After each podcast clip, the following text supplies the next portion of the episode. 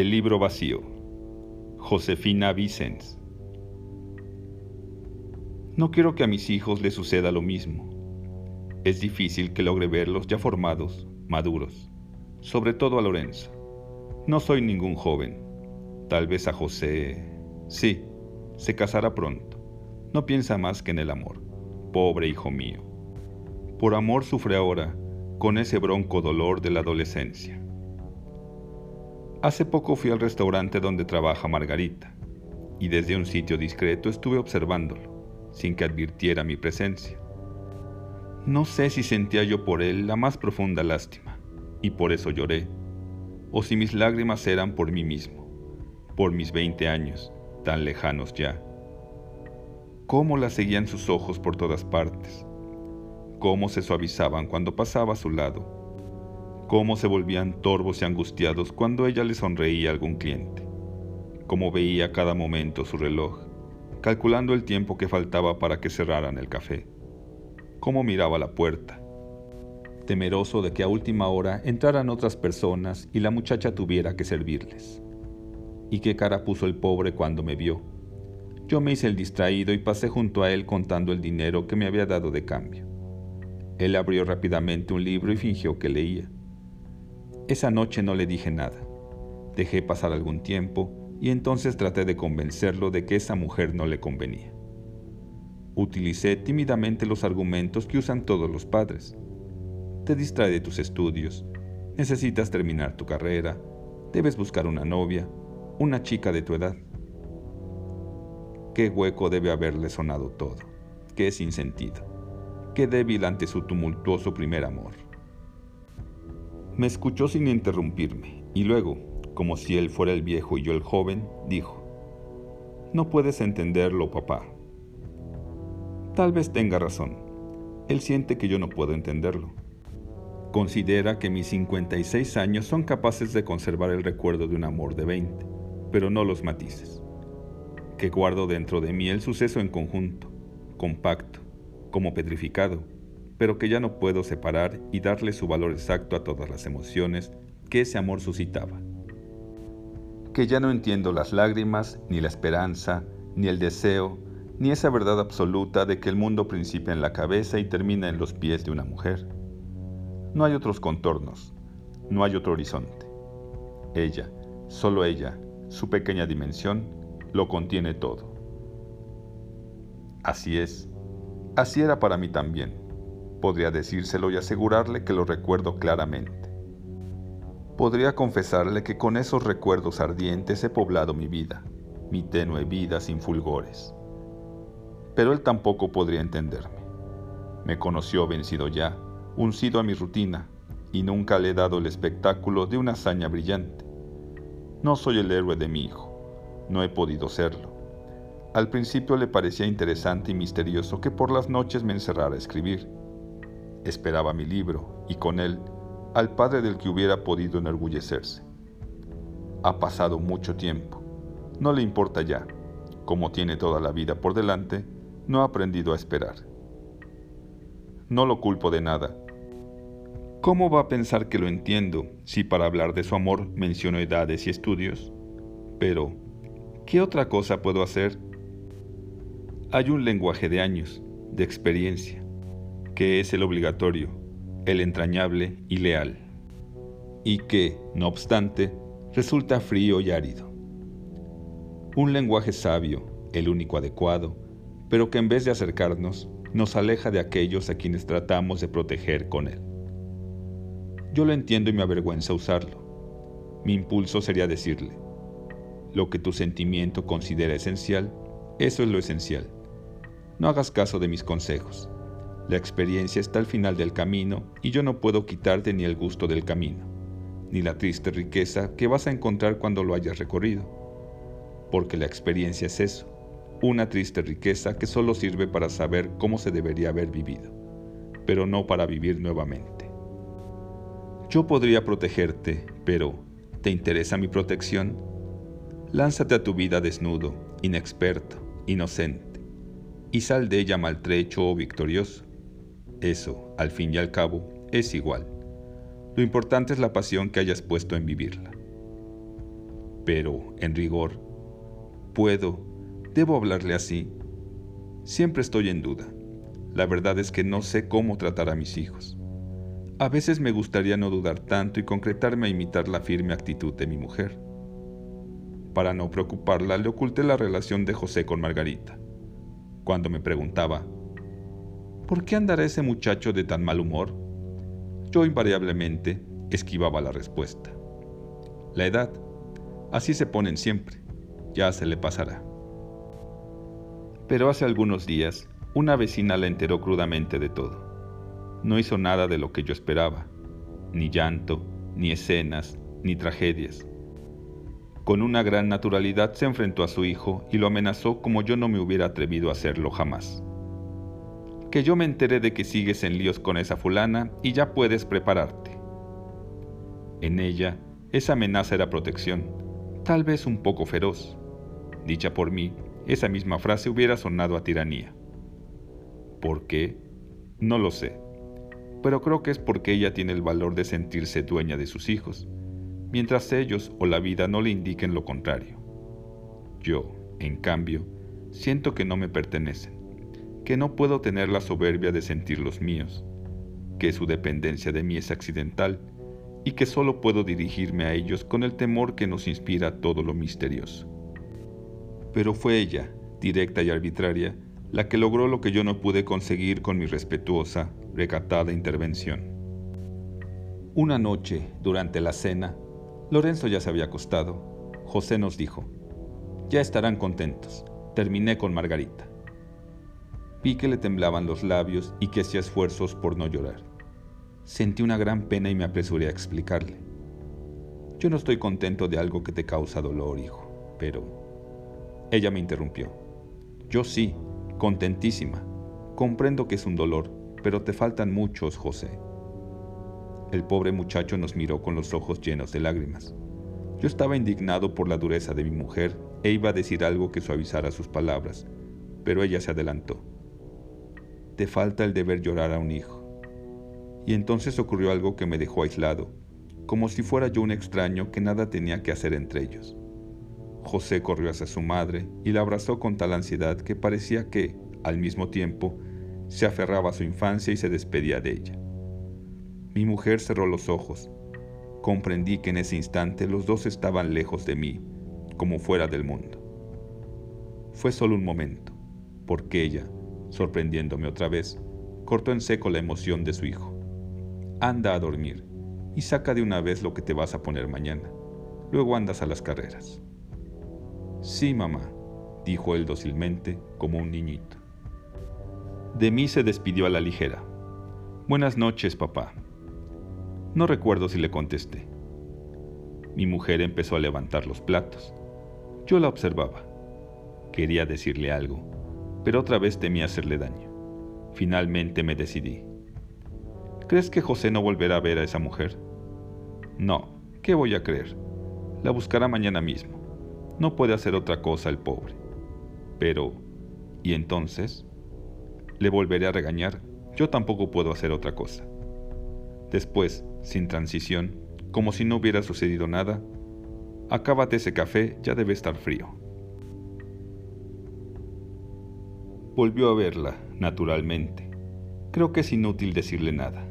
Yo, por lo menos, no lo haré. Sé que no es feliz, que desea no quererla, pero si no puede dejarla, ¿para qué atormentarlo? ¿Para qué agravar su situación? Además, y esto es lo cierto, no tengo autoridad moral para exigírselo. Él no sabe que no la tengo, pero yo lo sé. Mi mujer puede hablarle de rectitud y de fuerza, porque es recta y fuerte, pero yo... Fue hace cinco años, y tan inesperado. Tengo un amigo, tal vez el único realmente íntimo, Pepe Varela.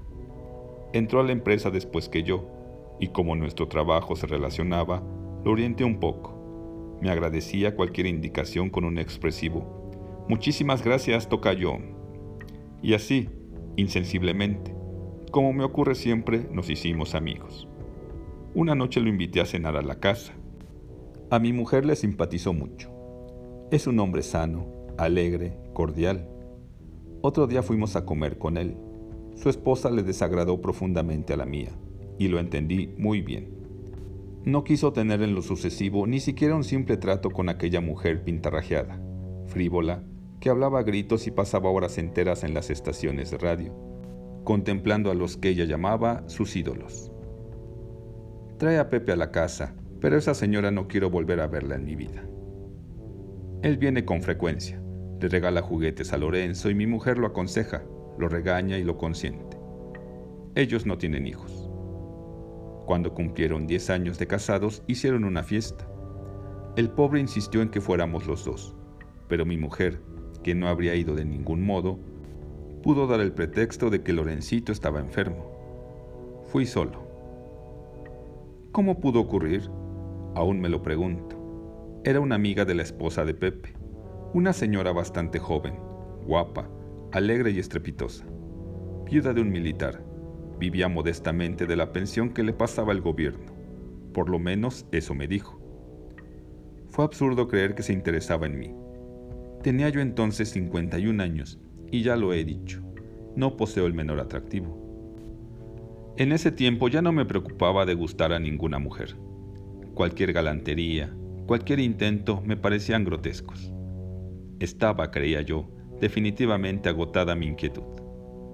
Tenía mi mujer, la amaba plácidamente y llevaba la vida normal de los hombres, sino decrépitos. Tenía un hijo de dos años, sí cansados y situados ya en una edad madura y resignada. Durante la cena se me insinuó abiertamente. Yo estaba sorprendido, pero nada más. Lo atribuía a que habíamos tomado varias copas y no le di la menor importancia. Recuerdo que al llegar a mi casa, bromeando, le dije a mi mujer, hice una conquista. Y ella me contestó, qué bueno, pero me la cuentas mañana, porque ya es muy tarde. Me acosté y empecé a sentirme mal.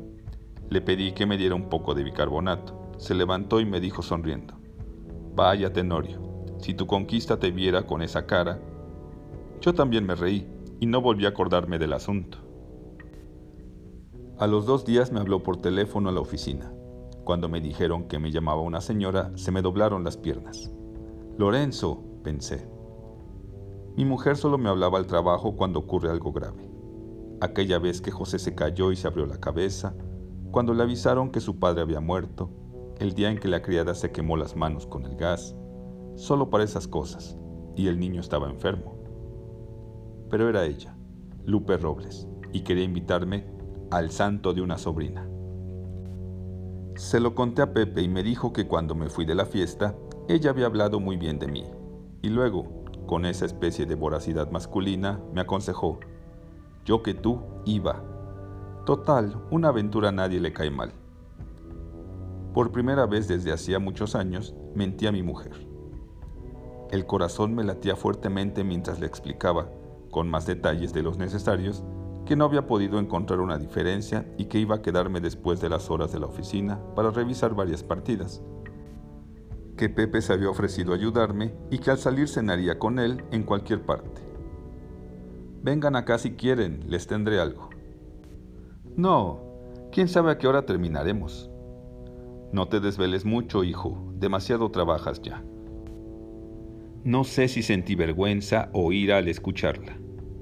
¿Por qué no dudaba de mí y trataba de impedir que me fuera para que yo pudiera exaltarme, pelear y apaciguar un poco mi conciencia? Me habría ido de todos modos, pero no con esa sensación de remordimiento. Y me habría ido porque no podía hacer otra cosa. Aquel llamado despertaba en mí una zona dormida, seca, aletargada por mis problemas y mi fatiga. Pero allí estaba aún y ahora se desperezaba lentamente, temblando de sorpresa y de miedo. Me había buscado una mujer. Iba, pero no precisamente a encontrarme con ella, sino conmigo mismo. No me interesaba como mujer, en un aspecto natural, erótico, sino como el personaje que me había buscado, que me había elegido. Esto me provocaba tanta emoción y agradecimiento que nada ni nadie habría podido impedir que acudiera al llamado. Quise hacer bien las cosas, aparecer galante y entendido, antes de entrar a la oficina, pasé a una florería y ordené un gran ramo para la sobrina y un corsage para ella. Cuando me indicaron lo que costaba, sentí que se me oprimía el corazón y recordé a mi mujer, ahorrando, regateando, cuidando hasta el último centavo para acabar bien la quincena. Por un instante pensé en cancelar la orden, luego en disminuirla, pero me dio vergüenza con la empleada, esa señorita a quien no conocía y a quien seguramente no volvería a ver en toda mi vida. Y pagué, fingiendo gran aplomo, una cantidad que equivalía a cuatro o cinco días de gasto en mi casa. Exigí que arreglaran las flores en mi presencia. Quería ver cómo quedaban. Se tardaron mucho. Llegué tarde a la oficina y estuve tan nervioso que no pude hacer nada. Después fui a buscar a Pepe a su departamento y hablamos de ella. Aprovechate, pero no la vayas a tomar en serio. ¿Por qué me dices eso? Hombre, ¿por qué ha de ser? No quise que me explicara más. Algo, no sé qué, me hizo cambiar la conversación. Tal vez me defendía instintivamente para después poder alegar ignorancia. Pepe no advirtió nada, no es muy sensible. Es un hombre común y corriente, como yo, que en este caso, más que nunca, lo demostré. No solo la tomé en serio, sino que me enamoré de ella como un adolescente. ¿Por qué digo esto?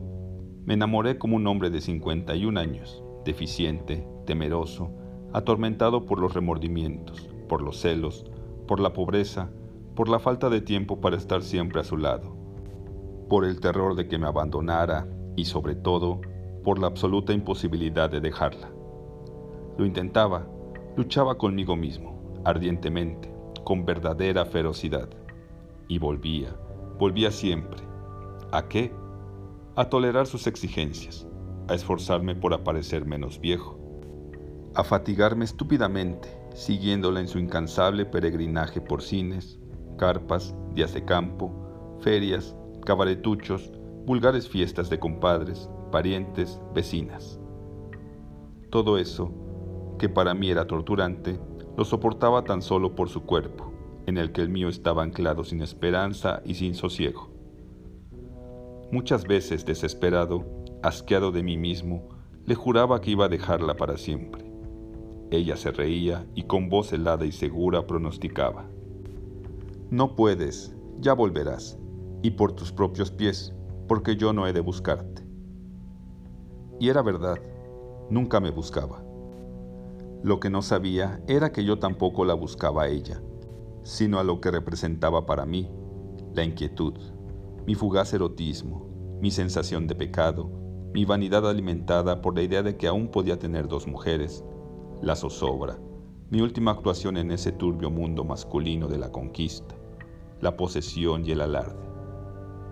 Me aferraba a ella, es cierto, pero en realidad me hacía todo aquello que pronto iba a desaparecer en mí.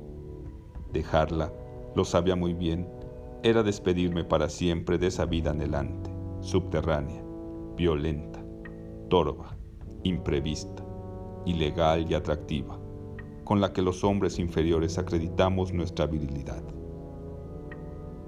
Me adhería a ella desesperadamente sabiendo que era mi última provisión apasionada.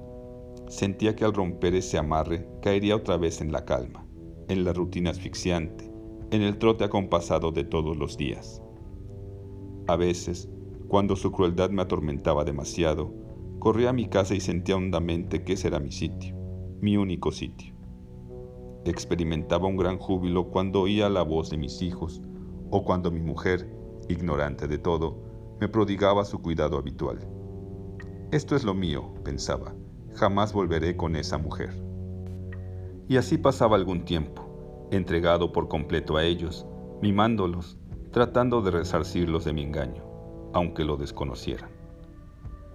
Pero poco a poco iba hirviendo dentro de mí su recuerdo, primero tenuemente, amortiguado por el rencor, luego con mayor contextura, después claro y rotundo hasta que se convertía en una inexorable orden de regreso.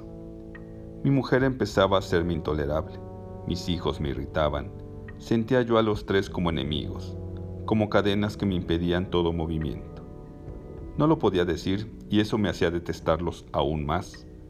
Comprendía que la única forma de no abandonarlos para siempre era buscar a quien me apartaba de ellos. Lo hacía, regresaba vencido y suplicante. Y a empezar otra vez. Un sábado nos vio en el cine una señora que vivía en la misma privada que nosotros y frecuentaba la casa. Estoy seguro de que se lo dijo mi mujer, porque unos días después, durante el desayuno y frente a mis hijos, yo inventaba torpemente el motivo por el cual había llegado tan tarde la noche anterior.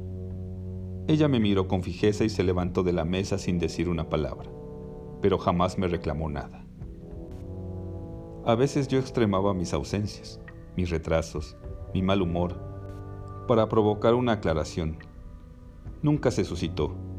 Yo sabía que era culpable ante ella, pero creo que solo los que han estado en una cárcel, encerrados en una celda estrecha y fría, pueden entender esa otra cárcel en la que, a pesar de que el cuerpo se desplaza, en realidad permanece fijo, atado a un deseo que no se desea sentir. No sé si la silenciosa actitud de mi mujer era correcta. Sin duda lo era para nuestro matrimonio, para nuestros hijos. Para mí, para mi desesperación y mi impotencia, era despiadada. Yo así lo sentía. Puede uno escuchar y soportar los reproches. Lo insoportable es no escucharlos y saber que están allí, mudos, hiriendo el corazón de una mujer que nos quiere y que con su silencio trata de retenernos a su lado, porque sabe que ese es nuestro sitio. Hubiera dado cualquier cosa por oír un día su queja, o su llanto, o su injuria. Sentía impulsos de matarla cuando fingía creer que iba yo a cenar con el jefe de personal y me decía, ponte el traje negro, ya te lo arreglé, debes presentarte bien. Hay en esas mujeres resignadas en eso que llaman la actitud digna para conservar el hogar, una inconsciente y refinadísima crueldad. Tal vez para algunos hombres esa actitud resulte cómoda. Para mí era insoportable y me provocaba un dolor distinto a todos los que había sentido. Era un dolor iracundo, envenenado, porque me parecía que era ella la que me estaba traicionando. No puedo explicarlo bien, no encuentro palabras. Yo no confesaba mi infidelidad porque tenía que suponer que ella la ignoraba, pero si la conocía ya y deliberadamente fingía ignorarla, me estaba marcando el camino y me obligaba a seguir mintiendo. Y corresponder a mi mentira con atenciones y cuidados me parecía la más elaborada de las venganzas. En esos momentos la aborrecía con todas mis fuerzas. Esa es la verdad. Entonces pensaba con alivio en la otra y salía apresurado a buscarla. Llegaba a su casa y sin decirle una palabra, la abrazaba haciendo esfuerzos para olvidar todo lo que no fuera ese contacto desesperado. Pero de inmediato recordaba a mi mujer, como si su sabia venganza se prolongara hasta allí, hasta mi intimidad más recóndita. Y cuando Lupe proponía, como de costumbre, que para animarnos fuéramos a tomar unas cervezas con sus compadres, sentía el impulso de asfixiar con mis propias manos su jovialidad estúpida y correr a mi casa a mi cuarto, donde ella, mi mujer, es así, mía, estaría sola, silenciosa, esperando mi regreso. Pero no lo hacía. Acababa, como casi todas las noches, tomando copas con sus compadres en un cabaret estridente, lleno de prostitutas, de vagos y de mariachis. Todo eso para hacer méritos y pedirle que se acostara conmigo después. No sé por qué insistía tanto en eso. En realidad, no siempre deseaba el acto mismo. Incluso iba él temeroso y muchas veces mi temor estuvo fundado. Lo que deseaba con una urgencia arrolladora, incontrolable, era su decisión de entregarse a mí, porque más que el placer, yo necesitaba un título, un nombramiento de hombre capaz aún de tener un amante, y justamente un amante que no entendiera nada de esto, sino que me exigiera y me agradeciera brutalmente su satisfacción, como ella lo hacía o que se quejara cuando no lograba dársela, no de mi realidad física, sino de que ya no la quería, de que seguramente estaba yo pensando en mi mujer, o de que tenía otras queridas. Ah, cómo me exaltaba este engañoso y burdo lenguaje de las sábanas, y cómo me atormentaba el otro, de entre sábanas también, cuando a las dos o tres de la mañana llegaba a mi casa y me metía a la cama. Muchas veces mi mujer fingía dormir, otras dormía realmente. Lo notaba observando su respiración, pero las más me esperaba despierta. ¿Por qué no te duermes? Le reclamaba yo exasperado. Si estaba dormida, mentía. Es que me despierto con cualquier ruidito. ¿Cómo te fue? Bien, duérmete por favor, contestaba secamente. Lorenzo se puso un poco malo. Yo estallaba. ¿Qué quieres decirme? ¿Que mientras mi hijo está enfermo yo ando en la calle? Dilo, dilo de una vez. Por Dios, ya contigo no se puede hablar. Desde mañana vas a empezar a tomar algo para los nervios. De ese modo soslayaba deliberadamente el problema y diluía las discusiones con sus eternas actitudes de enérgica protección física. Protección que, por lo demás, me era absolutamente necesaria porque yo estaba a punto de volverme loco de cansancio y de angustia. Dos años duró esta situación.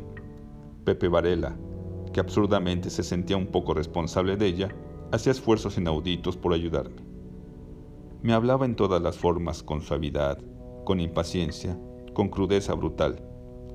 Te está tomando el pelo. Yo ya la conozco. No te quiere. Siempre ha tenido un hombre para que la pase y le resuelva problemas. El día que no le des ni un centavo, te manda al diablo y se busca otro imbécil. Haz la prueba. Dile que por una temporada no la vas a poder ayudar. Verás lo que hace. Lo oía le decía que tenía razón. Le ofrecía que iba a hacer todo lo que me aconsejaba, pero lo que en realidad hacía era solicitar anticipos de la empresa, empeñar subrepticiamente mi reloj y mi juego de plumas, pedir prestado, aceptar trabajos de contabilidad particulares que desempeñaba escondidas en la propia oficina. Todo para poder darle algún dinero y que no fuera a ocurrir lo que Pepe pronosticaba con tanta firmeza. Llegó un momento en que estaba hundido económicamente y no encontraba forma alguna de salir. Jamás podré pagar a Pepe su generosidad. Una de sus hermanas, dueña de una hacienda en no sé qué parte de Zacatecas, le facilitó lo necesario para saldar todo lo que yo debía. Desde entonces le he estado abonando, cuando puedo, sin que él jamás haga mención a mi lentitud e impuntualidad. Llevo minuciosamente las cuentas en una libreta que escondo en la oficina y todavía, Después de tres años, le adeudo algo más de cuatro mil pesos, que no sé cuándo le podré liquidar. Ahora está empeñado en que pongamos por nuestra cuenta un despacho y llevemos contabilidades privadas de distintas negociaciones. Me asegura que vamos a ganar mucho más, pero yo no me atrevo a renunciar a mi empleo sin tener algo más seguro. Un día pude dejarla, no digo olvidarla. Todavía ahora, mientras lo escribo, su recuerdo me altera vivamente. Y no se debe a que lo escriba o no.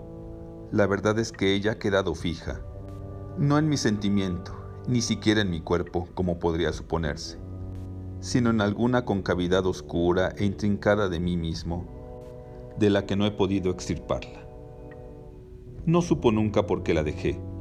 Me despedí con las palabras habituales. Lo distinto de aquel momento no lo percibió. Cierto que solo fue una larga mirada, pero tan profunda, tan directa, y, no obstante, tan nostálgica ya, que no comprendo cómo no sintió que con ella trataba de guardarla para siempre en los ojos y que le estaba diciendo adiós también para siempre. Supe que varias semanas después le preguntó a Pepe por qué no había yo vuelto. Le dije que andabas con otra, me informó radiante. Y ahora aguántate como los hombres. Ya has soportado bastante tiempo. No vayas a regresar. No, no volví nunca a pesar de que lo único que deseaba era tenerla otra vez junto a mí. La dejé porque en el mundo hay varios mundos, y el suyo era tan inhabitable para mí como para ella el mío. Nuestro único sitio común era una cama que yo compartía con mis remordimientos, mi edad desesperada, su juventud y su mentira, con todo eso que únicamente yo comprendía y padecía, y que solo en el brevísimo instante total lograba olvidar por completo. Es difícil, imposible casi, explicar lo que sentía esa noche cuando cerró la puerta que nunca más volvería a abrirse para mí, porque yo así lo había determinado. No sé si al morirse, el cuerpo queda tan vacío de uno, tan ausente de todo recuerdo, que no sienta algo, aunque sea una reminiscencia vaguísima del temor, en el momento en que la tierra cae sobre él. Si lo siente, Puedo decir que eso era lo que yo experimentaba frente a su puerta cerrada, ante la cual me quedé no sé cuánto tiempo. Ahí, tras ella, se quedaba aquel brote de vigor, aquel apasionado esfuerzo de todos mis sentidos y la última posibilidad de desviarme del camino único, polvoso y árido, para tomar la vereda que no se sabe a dónde nos habrá de llevar. Caminé más de dos horas. Llegué a mi casa, helándome, cuando ya empezaba a amanecer. Me avergüenza confesarlo, comprendo que es cobarde e infantil, pero lo que deseaba con todas mis fuerzas era que me atacara una pulmonía y que esa misma noche Pepe fuera a avisarle que yo había muerto. No me importaba mi mujer, ni José, ni siquiera Lorenzo, tan pequeño. Lo único que anhelaba es que ella pensara en mí y sufriera por mí. Rechacé el té caliente y la copa de ron que mi mujer, alarmadísima, me dio para que reaccionara. Tenía que dejarle a la enfermedad todas sus oportunidades, pero ni siquiera me dio un resfriado que era uno de mis padecimientos más frecuentes. Caí rendido. Dormí pesadamente un rato y a las nueve de la mañana, como todos los días, llegué a la oficina, quité la funda de mi máquina sumadora y empecé a trabajar. 14.312, 976, 1345. Ese día solo se diferenció de los demás en que antes de salir, y cuando ya todos los compañeros se habían ido, saqué su retrato del último cajón de mi escritorio y lo hice pedazos. Los mozos de la oficina empezaban a hacer el aseo a las 7 de la mañana. A esa hora yo estaba en mi departamento, sacando del cesto de papeles, uno por uno, hasta el último fragmento de su retrato para corregir aquel acto ingenuo y heroico que me obsesionó la noche entera. Lo conservo aún, y su rostro, cruzado como por terribles cicatrices, tiene un extraño aspecto de accidente o de venganza. Cuántas noches, solo en este cuarto, lo contemplaba y un momento después me salí a la calle, resuelto a buscarla. En el camino me arrepentí y regresaba a enfrentarme con la interrogante mirada de mi mujer y con sus labios cerrados siempre. Otras veces llegaba a su casa y me quedaba contemplando la ventana de su cuarto. Nunca había luz, lo natural era suponer que había salido con sus compadres o con algún otro hombre, pero yo necesitaba creer que estaba allí, dormida, en aquella cama nuestra, con aquel terrible camisón rojo, transparente, que yo detestaba y ella prefería, un poco levantado. Con esa imagen y un dolor torvo y punzante, me acostaba todas las noches a no dormir o a soñar con ella. Ahora vivo más tranquilo, permanece en mí, ya lo he dicho, pero tan en el fondo que siento su existencia, pero no su presencia. ¿Cómo podría explicar esto? Sé que está en mí constantemente, porque basta que desee recordarla o algo para que la recuerde, para que aparezca con la mayor claridad. Eso demuestra su existencia.